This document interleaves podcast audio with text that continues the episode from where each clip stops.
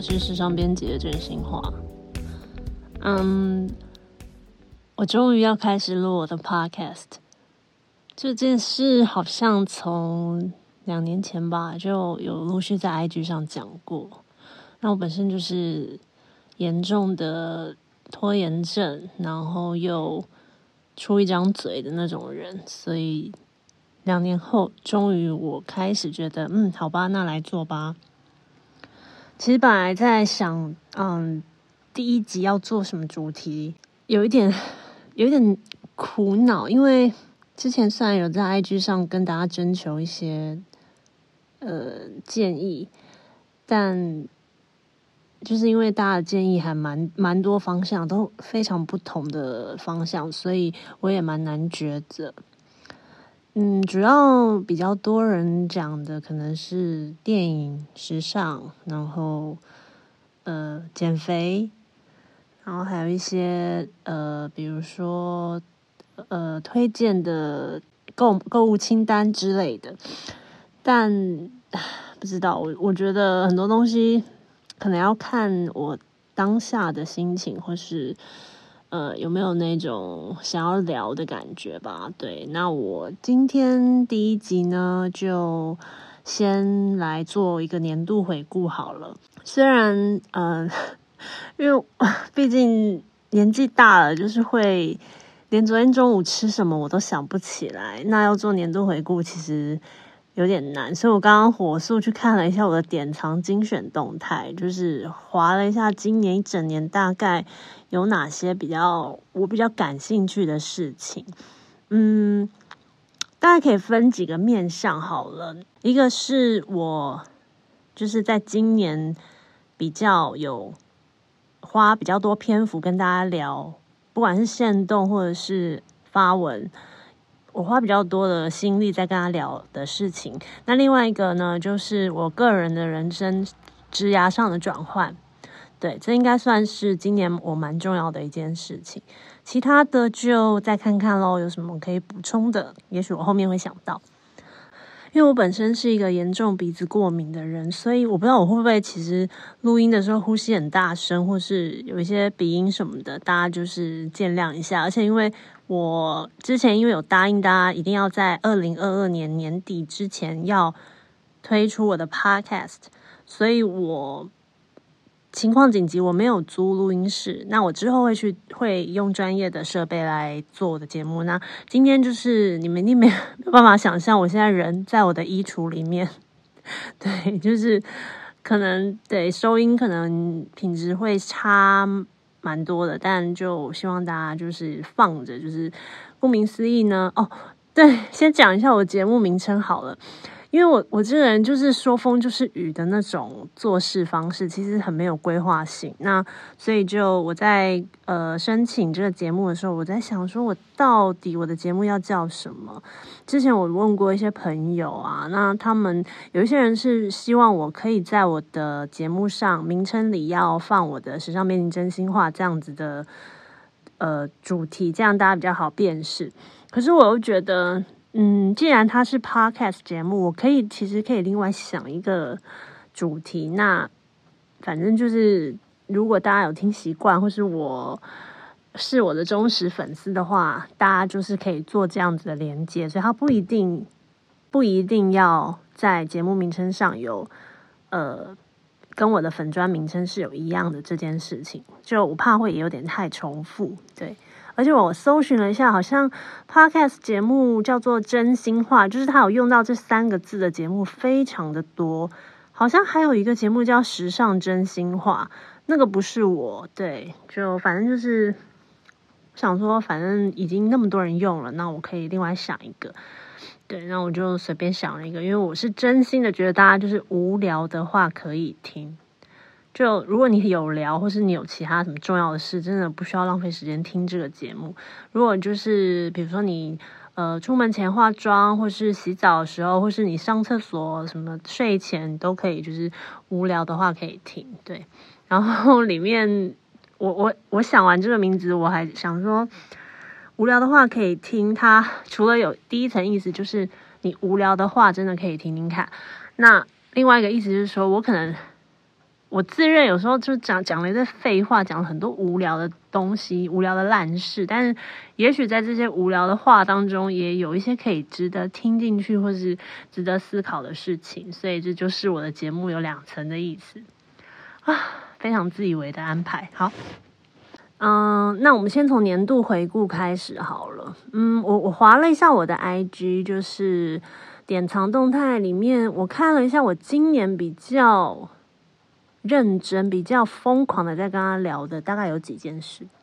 第一件事情就是修复版的《笑脸的安娜》这部电影。对我当时是看到陈世川，就是台湾很知名的海报设计师，然后他做的前导海报，嗯，是黑白的剧照，就是《笑脸的安》里面的主演严正国跟谭志刚两个人组成的画面。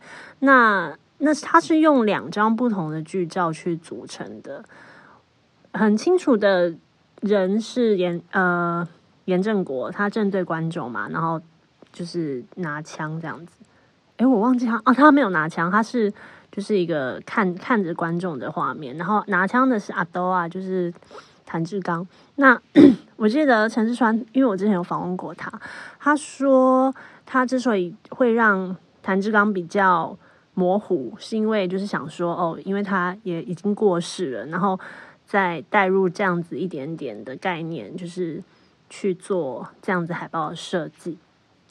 那当时我记得这个海报一出出来的时候，在网络上其实，嗯，在脸书跟 IG，我觉得反应好像都还蛮好的，然后一看就有一种非常被震撼到的感觉。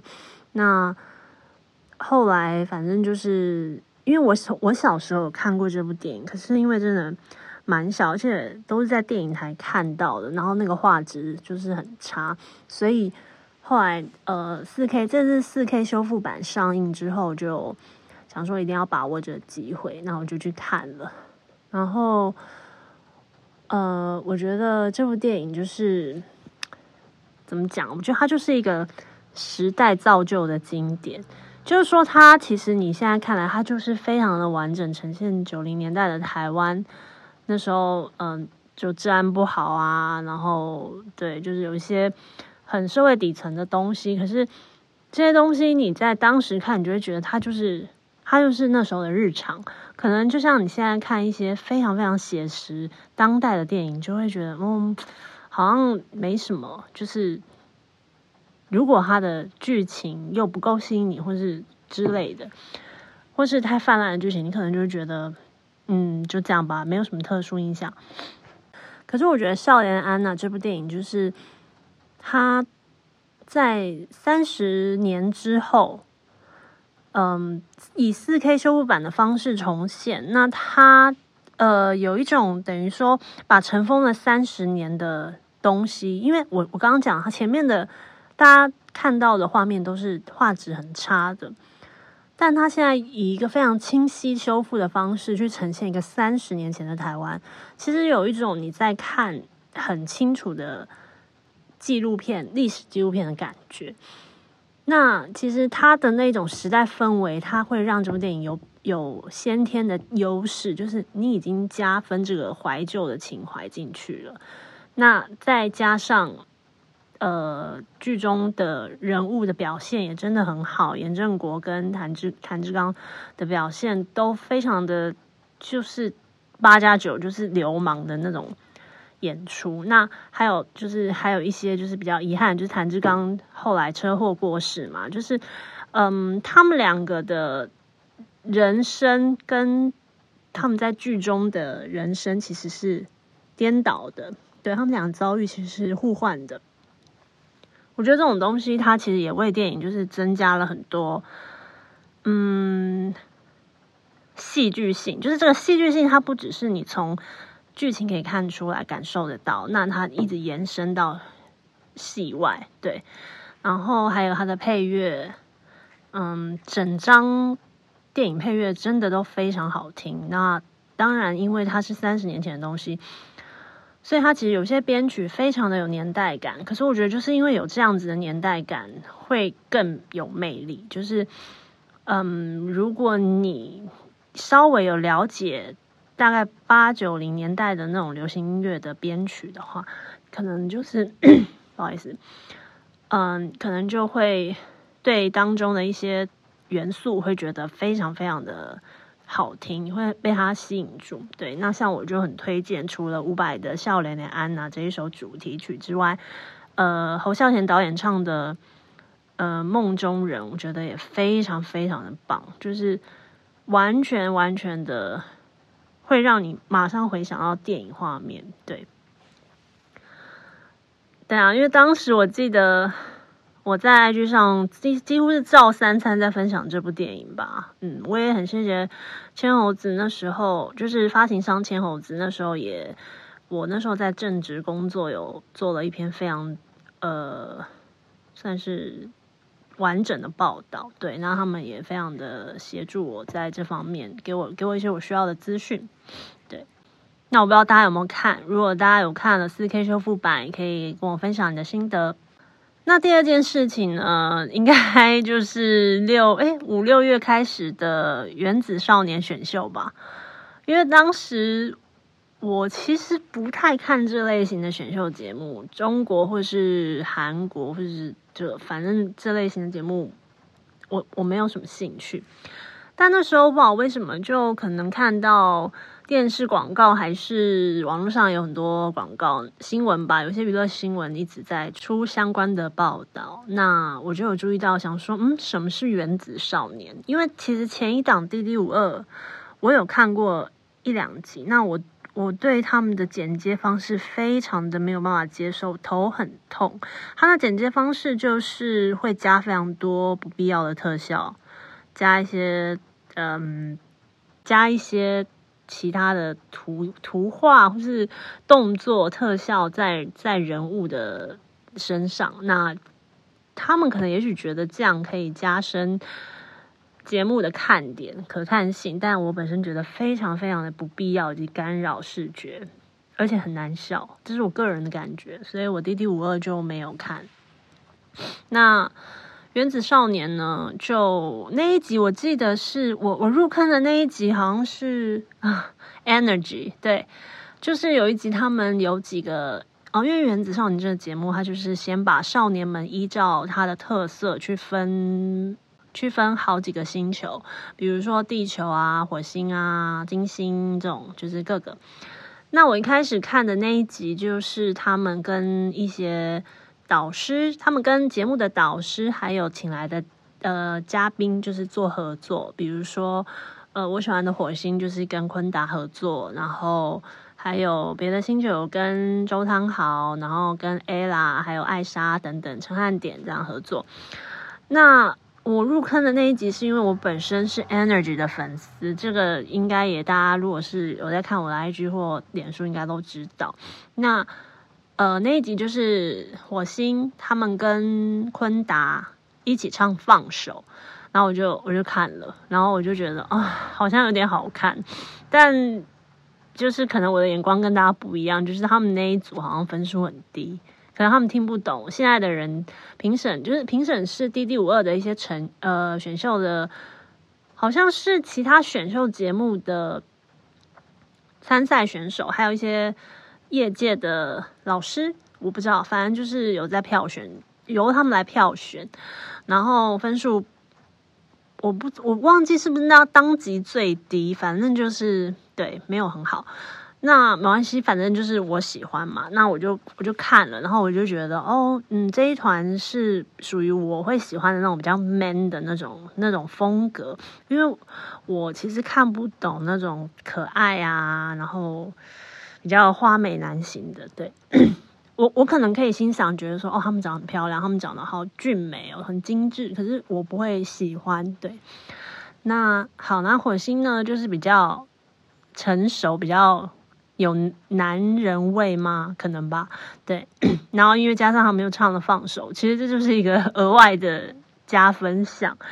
对，然后我就开始看这个节目。那每一集，因为刚好朋友也有在看，那后来就看到那个 Max。对我可能今今年 IG 的线动也讲了好多次 Max 吧。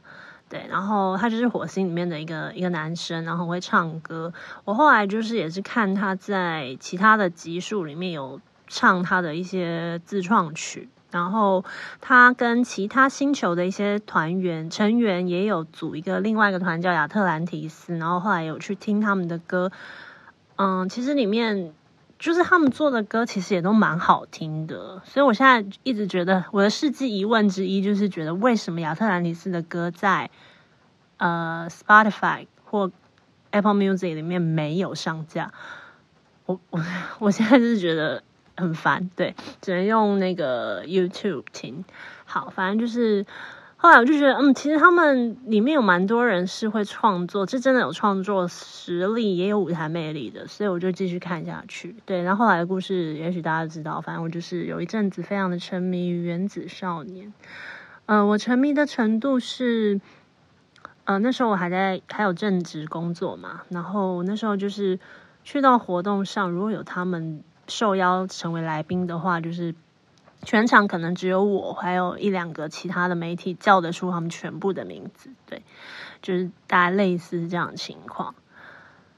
那当然，有时候我也会跟朋友在那边自己笑，自己想说，都已经几岁了，还在那边迷这些滴滴们。可是就是想说，反正就是看一些养眼的东西，然后看一些可爱、有才华的人，这样没什么不好。不然其实也知道，就是很难。现在要去欣赏一个。谁已经蛮难的，尤其是你年纪越来越大之后，因为你看的东西比较多，就会比较难被取悦。对，这是我的结论。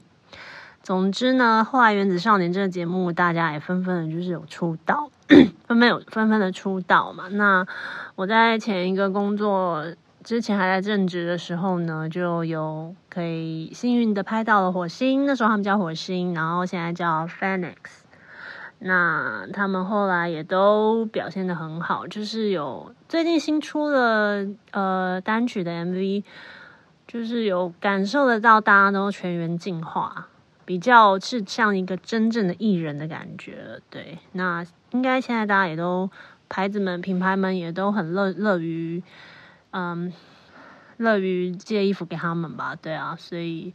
陆续他们应该还会有很多的一些品牌的合作活动，嗯，然后第三件事情可能就是今年是 Energy 的二十周年，对，然后我在七月十二号他们成军的日子的时候发了一系列的文章，当时反应也都蛮好的。那我觉得还蛮感动的，是因为我我原本以为说像这种已经老掉牙的偶像或是很老的回忆。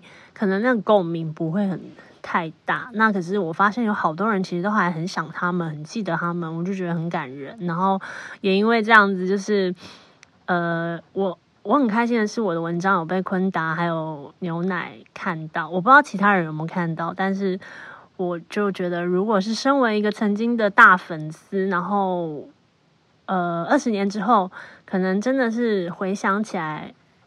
的这些回忆的故事，可以跟他们分享到。我本人本身是觉得非常的开心。对，那因为这个这个文章的关系，后来也被那个呃到处都是疯女人的 Apple，就是找我去录了一集 Energy 的呃粉丝大会考的节目。对，那也是我第一次就是以以真人的方式去参加一个节目。当然，虽然我没有露脸，可是。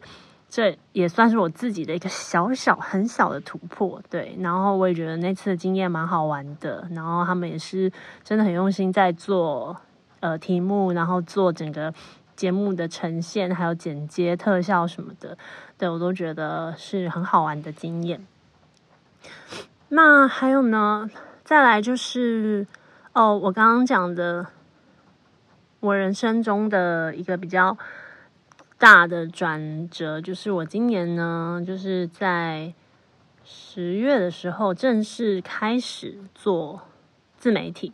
说是自媒体，其实根本就不算，因为我真的很懒惰。我现在回想起来，我这几个月根本就是超级不用心呐。可是没办法，我真的好累，我想要先过比较 chill 的日子。对，嗯，其实我在离职之前，我已经当媒体可能有十二。十二年了吧？对，那我一开始其实是做网络媒体，后来才变成呃纸本跟网络一起的。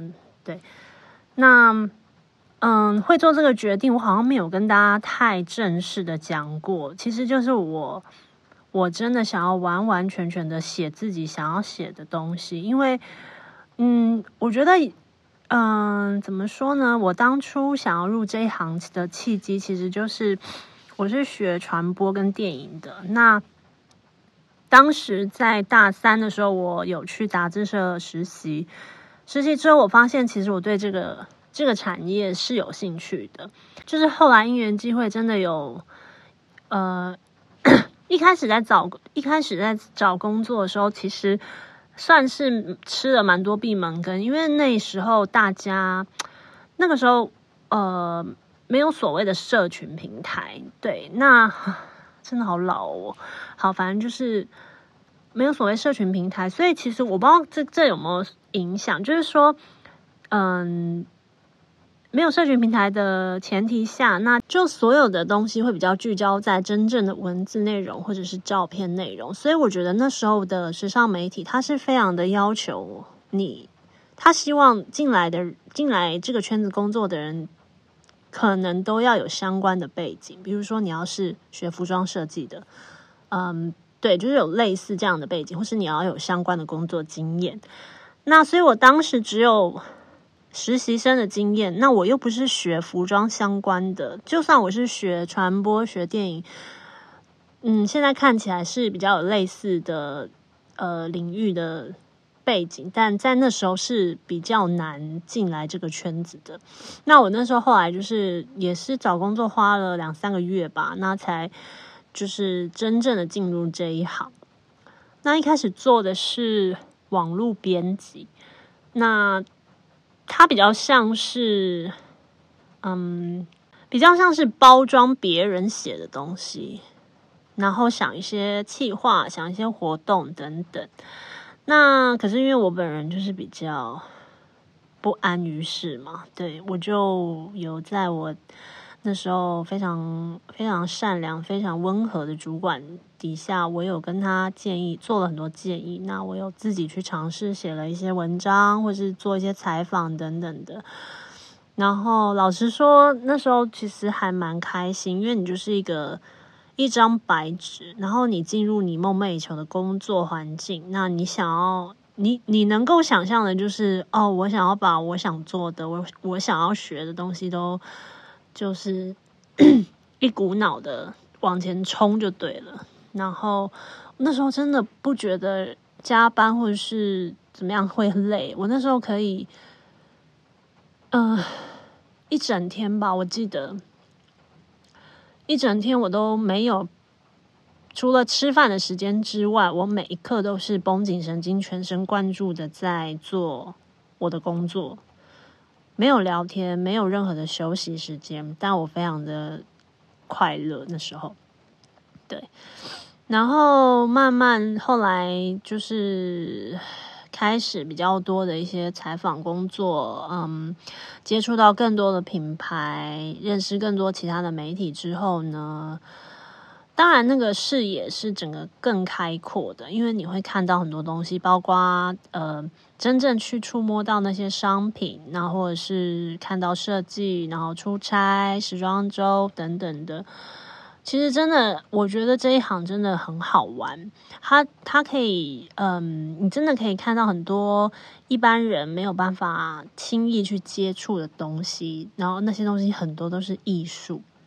不管你是服装啊、珠宝啊、手表啊等等之类的，那更不用说，有时候你可以看到一些你很欣赏的演员，不管是国外的或是国内的，然后明星艺人。但当然啊，这些不是重点。那但是偶尔你还是会为了他们，会觉得哦，好像是啊，增加了工作上的乐趣等等的。对，好，反正嗯，我在今年就是。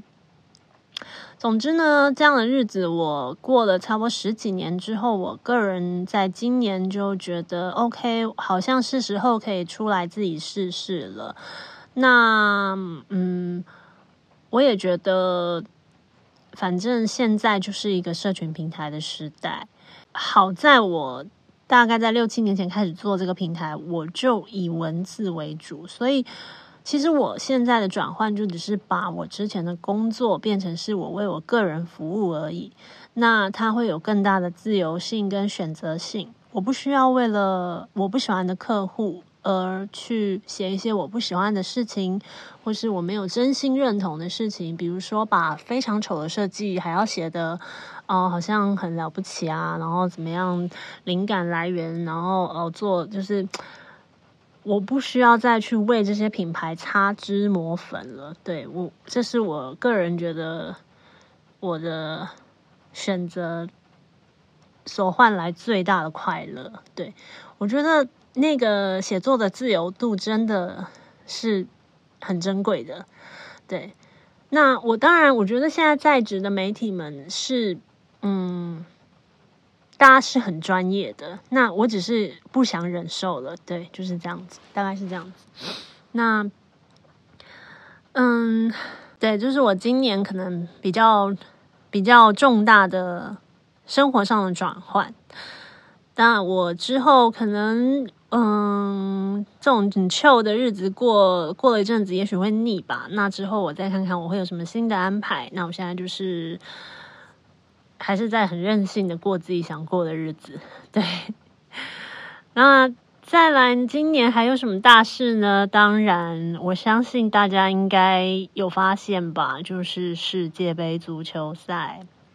其实我在世足开始的前一个多月吧，一两个月我就有跟大家预告说，我平常是会看足球的人，所以在世足期间我会发一些我个人非常主观的一些球星的介绍。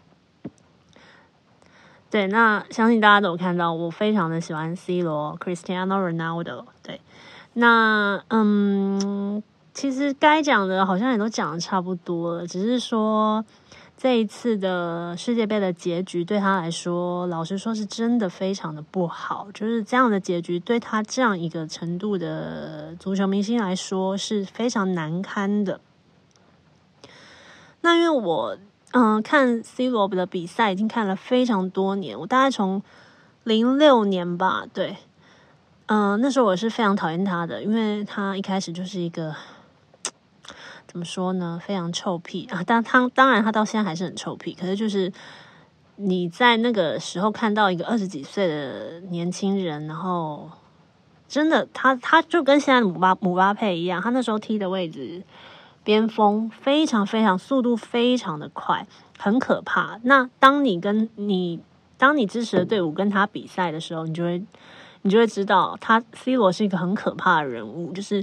你很讨厌他，可是你又不能承不得不承认他很强，所以会更讨厌。就是你这么讨厌，但你还这么强，然后你可能又会害我支持的球队输球。因为那时候我是喜欢英格兰的，那时候我非常非常喜欢英格兰一个球星叫做费迪南，他现在也是嗯英国很有名的足球的名嘴。对，然后他他本人对 C 罗是非常非常赞赏，他可以说是 C 罗的头号粉丝之一。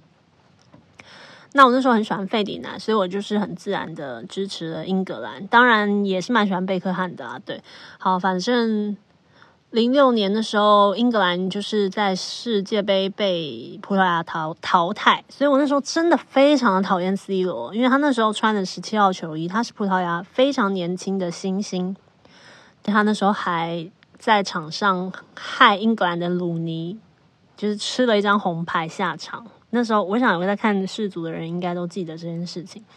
那我就很讨厌，很讨厌 C 罗。可是后来看着看着就觉得，这个人他真的是有一种莫名的魅力，就是超级拽，但是又很厉害。他有实力，然后长得又还蛮帅的，对。所以后来呢，我就开始觉得，嗯，好像有点喜欢这个这个人。然后就开始看球赛。当然，当然那时候我，嗯。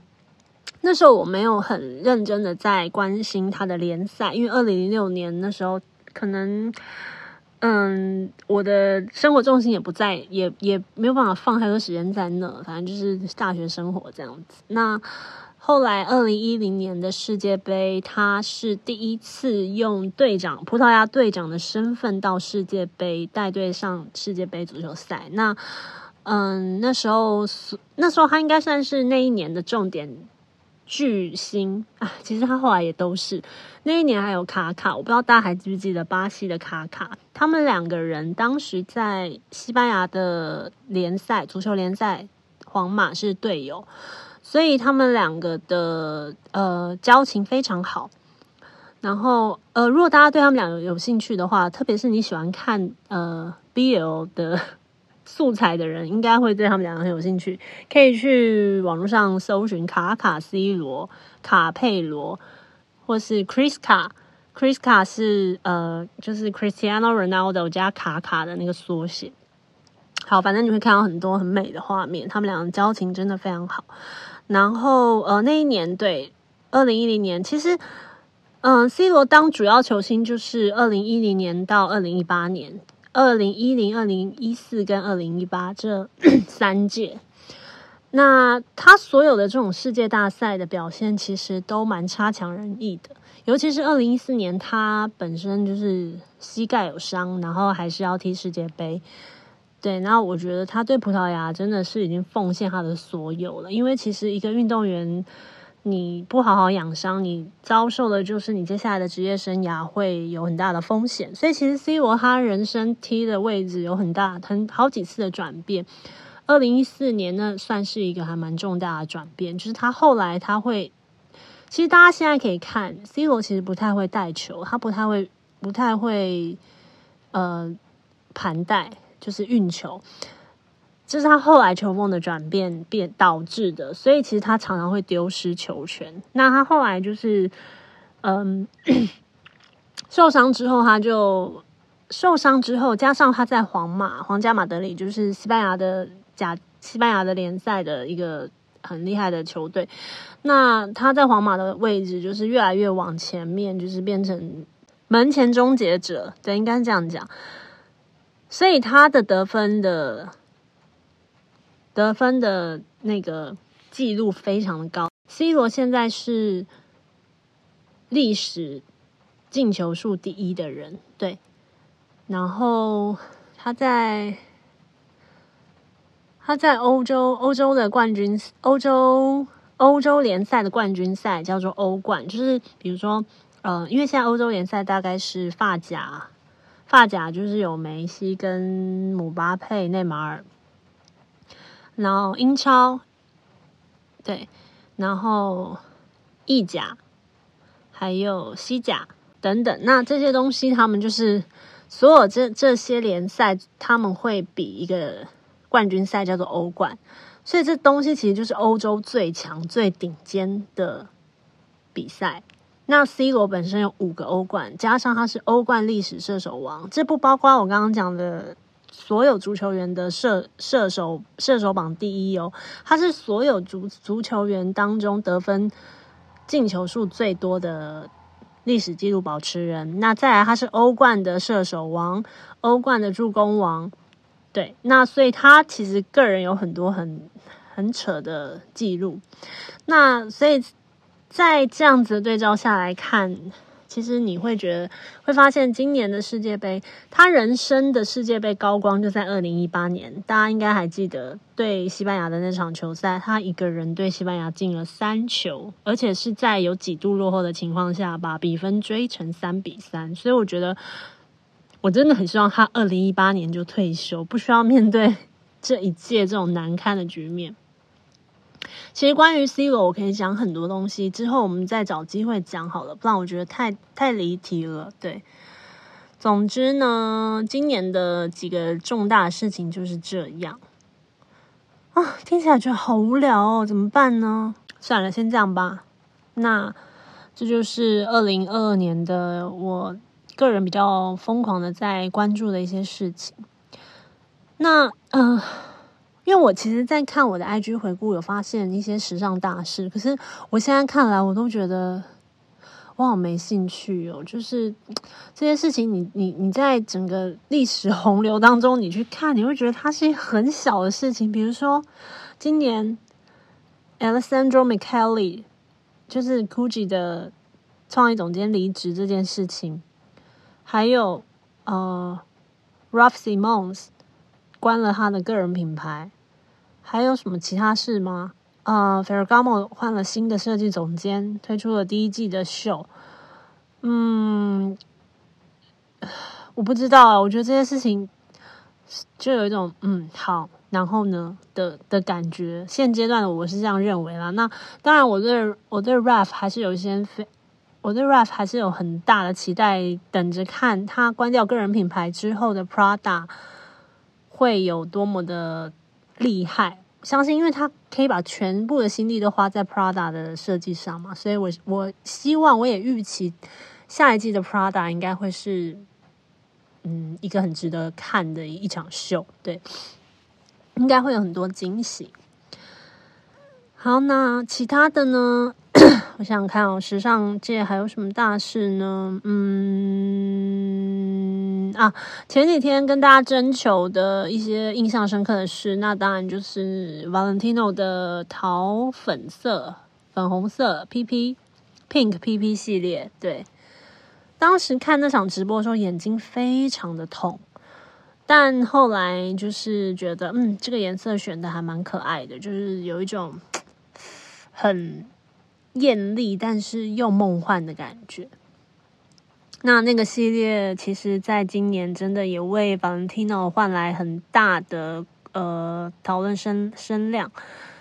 嗯，其他的事情，我真的觉得好无聊哦。就像我一直之前一直重复讲的，时尚圈真的太无聊，没有什么大事哦。就连今年，我觉得大家会。